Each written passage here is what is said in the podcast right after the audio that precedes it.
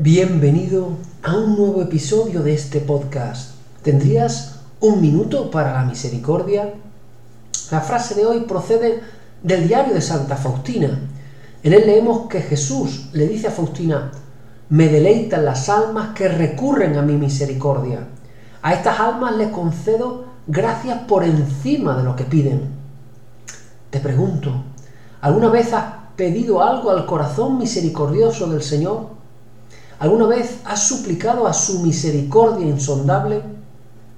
Hoy has escuchado que precisamente esto es del agrado del Señor, que rindes honor y gloria al Señor cuando humildemente ruegas a su corazón misericordioso por tus necesidades. Ánimo y preséntale hoy tus anhelos, problemas, situaciones, dificultades. Llama a su misericordia en la oración y en la celebración de los sacramentos.